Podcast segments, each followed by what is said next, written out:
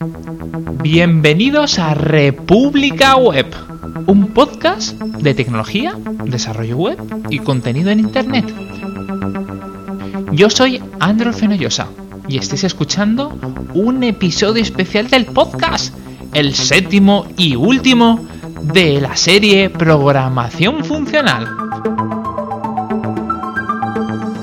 Hoy navegaremos en las aguas de un lenguaje nacido en el 2014. Aún es un niño.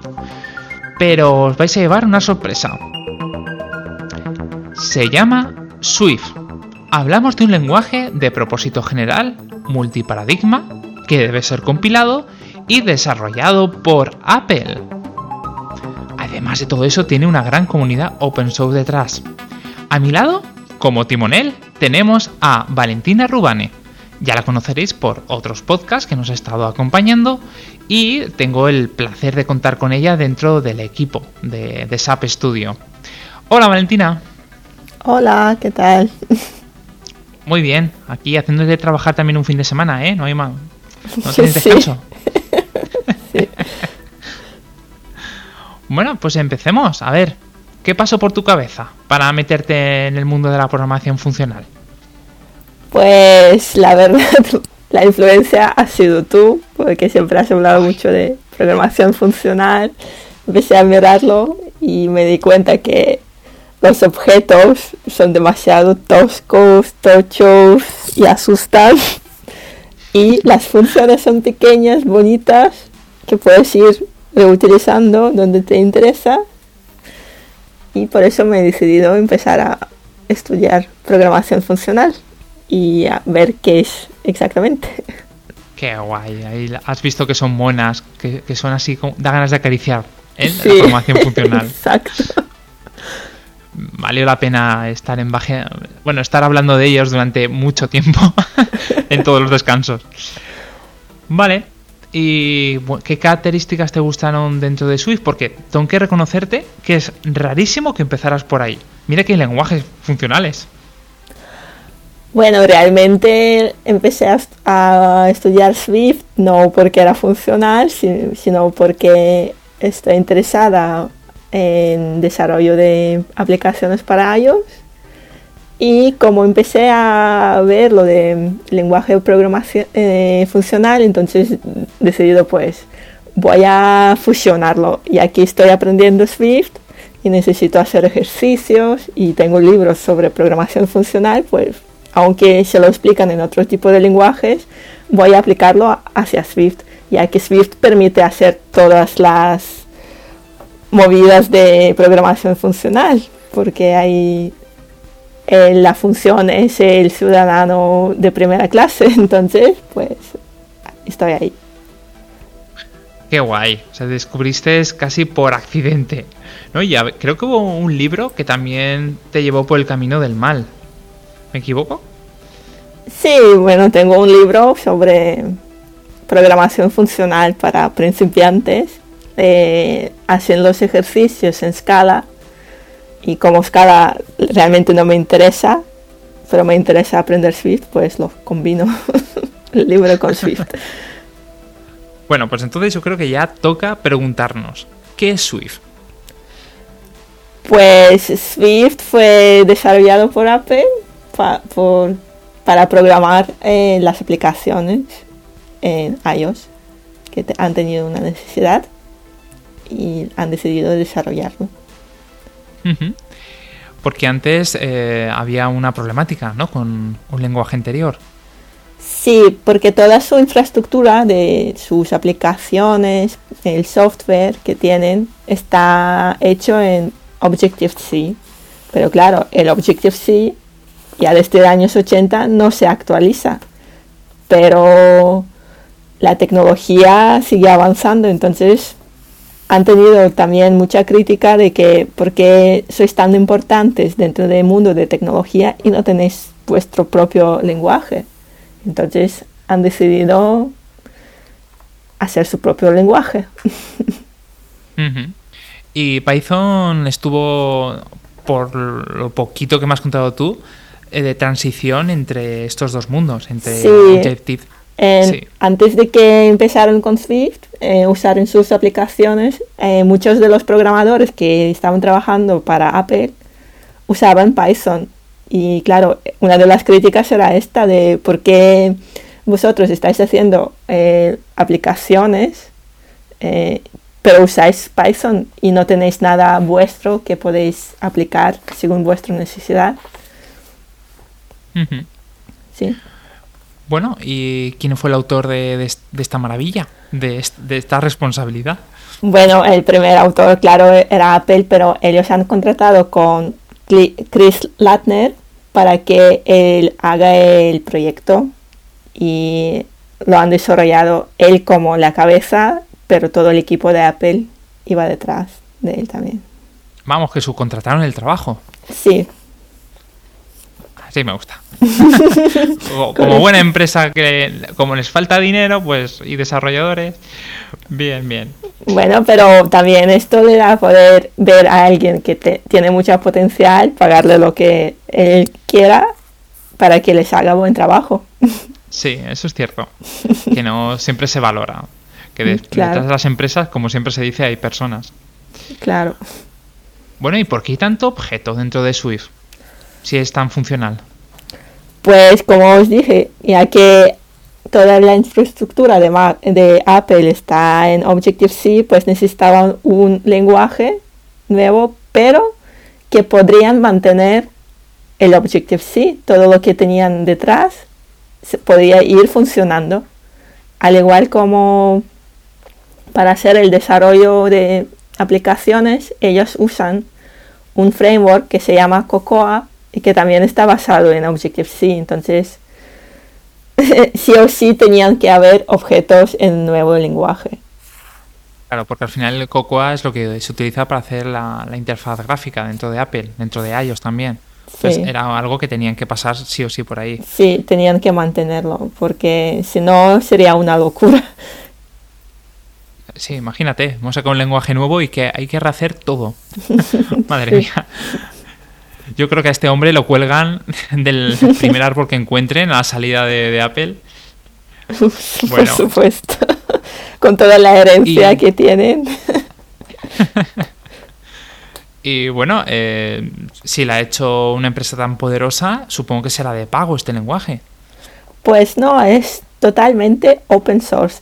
Además, todas las, eh, después de haberlo soltado en 2014, han ido escuchando muchísimo a la comunidad y la comunidad ha proporcionado muchísimo para que ese lenguaje eh, sea tan bonito ahora. sí. porque e, ese detalle hay que comentarlo, que visualmente da gusto leerlo. No es Python, pero oye, hay que reconocer que es un lenguaje moderno. Sí, es un lenguaje moderno, muy limpio, han quitado todo lo innecesario como punto y coma. Eh, también han cuidado muchísimo de que el desarrollador haga cuanto menos posibles errores. Cualquier pequeño error, normalmente el compilador enseguida te indica, oye, aquí está algo mal. También han puesto, han decidido que va a ser muy el lenguaje tipado, es decir, que si has asignado a una variable un tipo, no puede variar. Si es string, siempre va a ser string. No, no, como pasa en JavaScript, que a veces se confunde, no sabes qué es string, qué es int. Sí, muchas veces es una lotería. No sabes ni qué tienes ni por qué funciona. Sí. sí. Estamos hablando de que Swift se lleva, lleva hasta el final el tema de la inmutabilidad. Sí, sí sí, una vez asignado un tipo ya nunca va a variar. Bueno, ¿y qué consideras que lo hace especial Swift respecto a... Bueno, hemos hablado de JavaScript, hemos hablado también de Objective-C, pero mm, sé que hemos nombrado algunas cositas, pero si te preguntara ahora mismo, como estoy haciendo, ¿qué, qué es especial? ¿Por qué debería aprenderlo? ¿Qué me responderías? Pues yo creo que es un lenguaje bastante bueno para iniciar. Pues por eso, porque te obliga eh, en cualquier momento saber qué tipo estás usando, qué variable estás usando eh, es poco propenso a errores. No, no tiene en su lenguaje el eh, como, eh, se eh, un término que tiene en JavaScript que es null, es decir, que es uno de los inventos que han tenido el mejor y peor al mismo tiempo para, en JavaScript, entonces ahí no puede, no puede existir algo que es null. y bueno, sobre todo porque es muy limpio, muy bonito. Se nota mucho la, influencia de Haskell en ese sentido, el de, el de que no no llegues a un punto de, no retorno. Digamos que todo es expresivo y por lo tanto no debería haber indefinidos, no debería haber problemas por el camino. Sí, ¿Mm? para eso usan el opcional que tienen ellos. Es decir, que sí puedes tener un nil, pero claro, tiene que ser una variable opcional, como llaman ellos. Entonces. Y claro, eso viene también porque una de las inspiraciones ha sido Haskell, precisamente para la creación de este lenguaje. Es curioso como eh, en toda la serie hemos sacado siempre el tema de Haskell en algún momento, independientemente del, lenguaje, y, cómo ha marcado como el camino a seguir por el resto. Y bueno, este no, no iba a ser menos, claro. Mm. Hmm. Em, ¿Quién lo usa? ¿Para quién está orientado eh, este lenguaje? Pues hoy en día principalmente estaba orientado para desarrollo de aplicaciones iOS, ya que sabemos que también no se solo usa en iPhone o iPad, sino también ya lo han introducido dentro de Mac, el propio Mac, pero también están viendo si lo pueden usar eh, para otros propósitos. Ya está, se puede implementar en Linux y también están intentando y ya se puede realmente implementarlo en Android. Sí, de hecho, ese tema a mí me llamó mucha atención. El que ellos mismos recomiendan en, la documentación, el utilizar Swift para hacer backend. es, un, es, un, salto enorme si lo piensas fríamente, pero a veces tiene su lógica.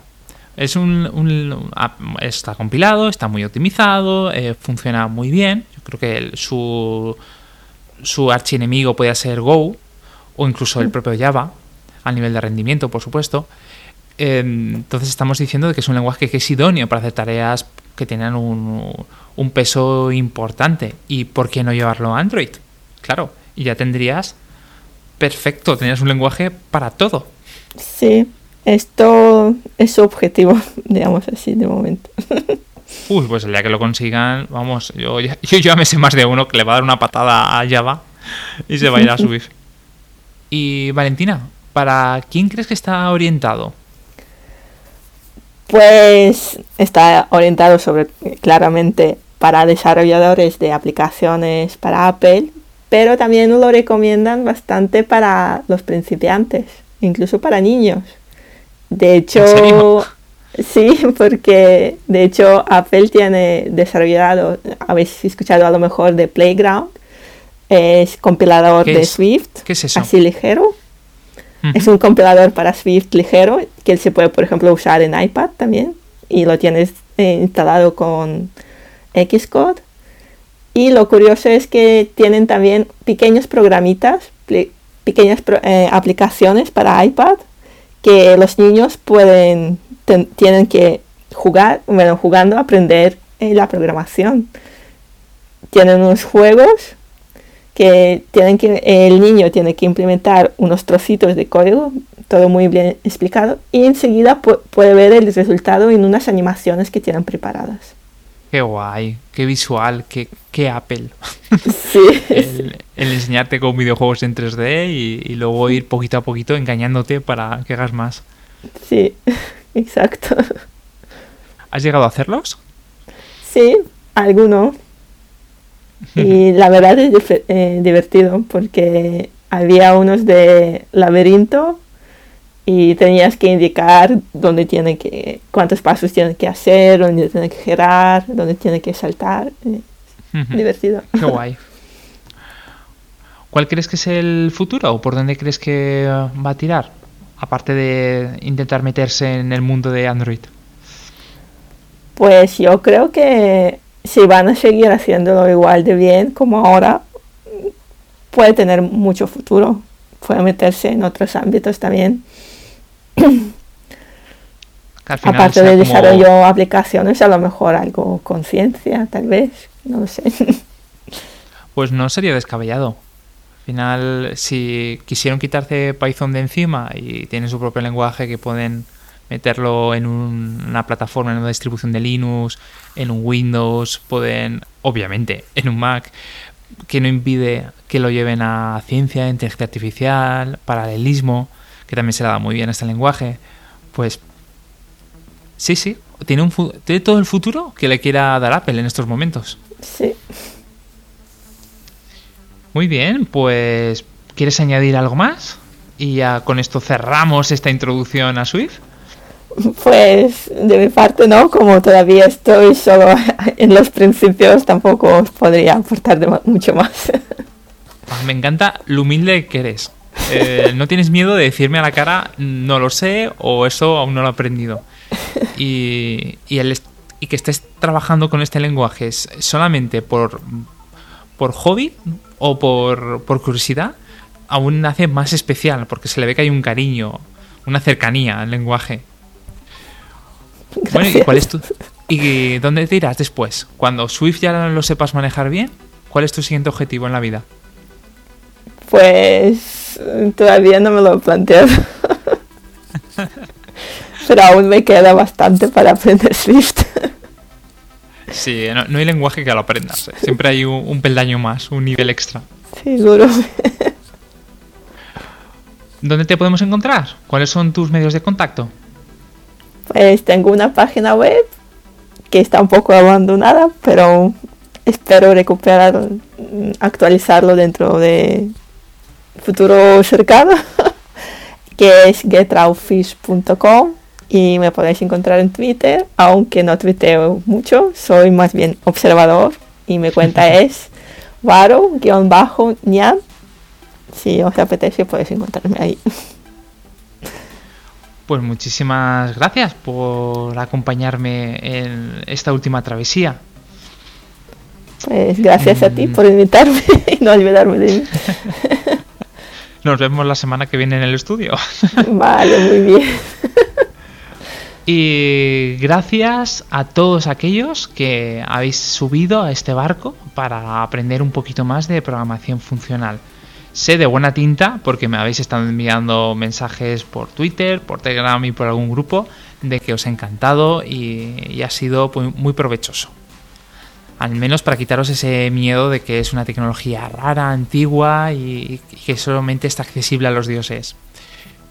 Bueno, pues con esto deciros que no, podéis seguir el resto de programas principales de República Web en la propia web, republicaweb.es, aunque también tenéis otros bonus que no, que no son de programación funcional, pero están ahí para vosotros.